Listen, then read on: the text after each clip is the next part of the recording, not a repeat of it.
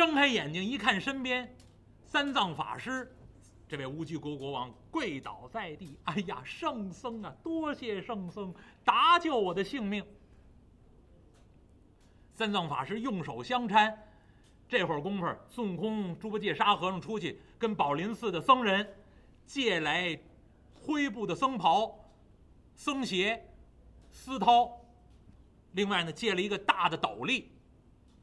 给这位乌鸡国国王身上这身水淋淋的袍服脱下去，换了一身干净的衣服，就打扮成一个带发修行的这么一个出家人的样子。三藏法师一看，行了，天光大亮，我们呢进城去。孙悟空一瞧，师傅，这回进了城，陛下您呢就当我们的师弟。最新收来的，八戒，一晚上辛苦你了。你那行囊啊，分他一半。猪八戒一看，是还还行，有点好处。那这一路上净我挑担子了。这回啊，陛下你分担一半分了一半行李给这位乌鸡国国王挑着。另外呢，孙悟空千叮咛万嘱咐，进了皇宫，都看我孙悟空眼色行事。我要行礼，你们就行礼；我要不行礼，你们纹丝不动。一切对答都由我来。师徒一行商量好了，这位乌鸡国国王换上灰布僧袍，系上丝绦，穿上僧鞋，挑起行囊，跟着唐僧师徒离开宝林寺。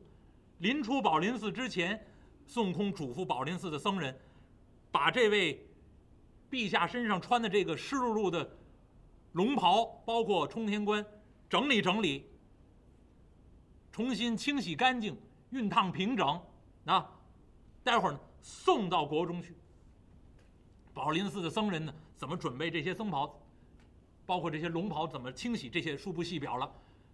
唐僧师徒带着这位乌鸡国国王乔装改扮，戴上这大斗笠，往下压了压，遮挡住自己的面容，挑上行囊，离开宝林寺，一路向西四十里路。到了乌鸡国，进了国中，师徒一行啊，一看这乌鸡国的国中，街道整齐，市井繁华，熙来攘往，而且老百姓衣着鲜亮，往脸上一看，幸福指数颇高。那，就你一进城，到了一个国家，你一看就明白了，那这个国家到底怎么样？这老百姓脸上都写着呢。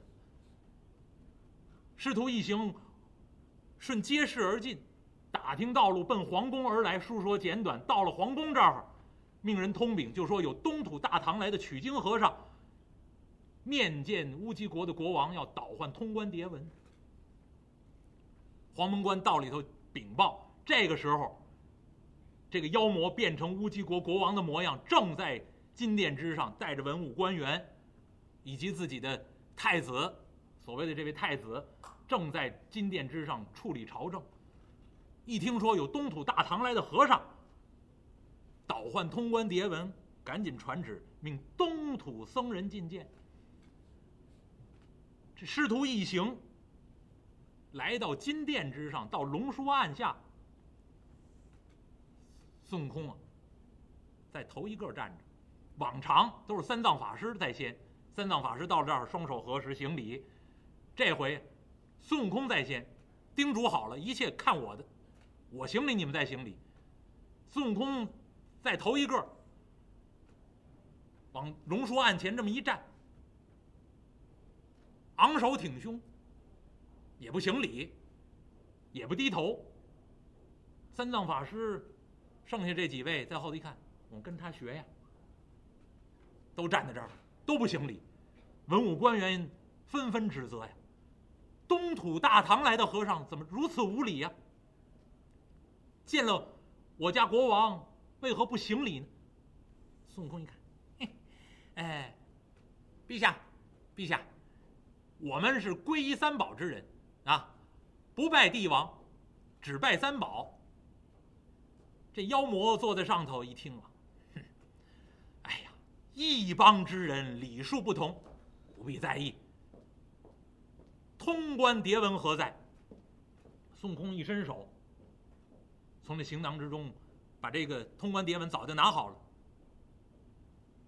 往前一递，有小太监把这通关牒文放到龙书案这儿。这妖魔打开这通关牒文，前后这么一看，再瞧瞧金殿之上站着这几位。这通关牒文上写，只有一个人，玄奘法师，别号三藏，奉大唐天子旨意往西天取经，怎么，这么多人，哪个是三藏？孙悟空用手一摆，这位，颜值最高的，我师傅，三藏法师。通关牒文上。只有他一人，尔等是什么人呢？陛下，我，我师傅大徒弟，我们这几个都是沿路之上一点一点一点点收上来的，所以当初我没有写在通关牒文之上。所以您要看到后来，到女儿国的时候，有女儿国的国王亲手提在上面，还有沿路之上收了几个徒弟。这之前，通关牒文上没有。孙悟空、猪八戒、沙和尚的名字。这国王在上头一看，你是大徒弟啊！这这胖子，又黑又胖，长得跟猪似的。这位二徒弟，啊，那位满脸晦气，那是三徒弟。这位用手一指，穿着灰布僧袍、灰布僧鞋，戴着斗笠。这位乌鸡国的国王，这是我们最新收来的小徒弟啊。这妖魔坐在龙书案上，往下一看，他本来就高，师徒一行都站在下面。再一看，这位戴着斗笠，完全看不见脸。你们这哥仨相貌奇异，新收来这个小徒弟。头上戴着斗笠，是什么面容啊？来，抬起头来，寡人观看。说了一句话，这位真正的乌鸡国国王戴着这斗笠，可真不敢动啊，不敢抬头啊，拿眼睛直瞅孙悟空。孙悟空往身后瞧了瞧，陛下，我这小师弟啊，虽然是新收的。但是呢，又老又聋，您让他抬头，他没听见。哦，那他在哪里收来的？陛下，他的情况，俺老孙都知道。俺老孙跟您说吧，这位啊是最新收来的，就是此地人士。啊，乌鸡国人士啊，正是。陛下。当初他们家也有钱着呢，只不过交友不慎。三五年前呀，哎，认识这么一位道士，据说是从终南山而来。这全真道士跟他是个好朋友，形影不离。后来这道士心肠太狠了，把他推到八角琉璃井之内，害了他的性命。另外呢，霸占了他的家产，连他的。妻儿都一同霸占。陛下，我们路过此地，把他从井中救出来了。哎，救他一条活命，他愿意跟我们一同往西天取经去，不愿意在这尘世之上伤心了。这交的是什么朋友？谋财害命，霸占家家产，太不仗义了吧！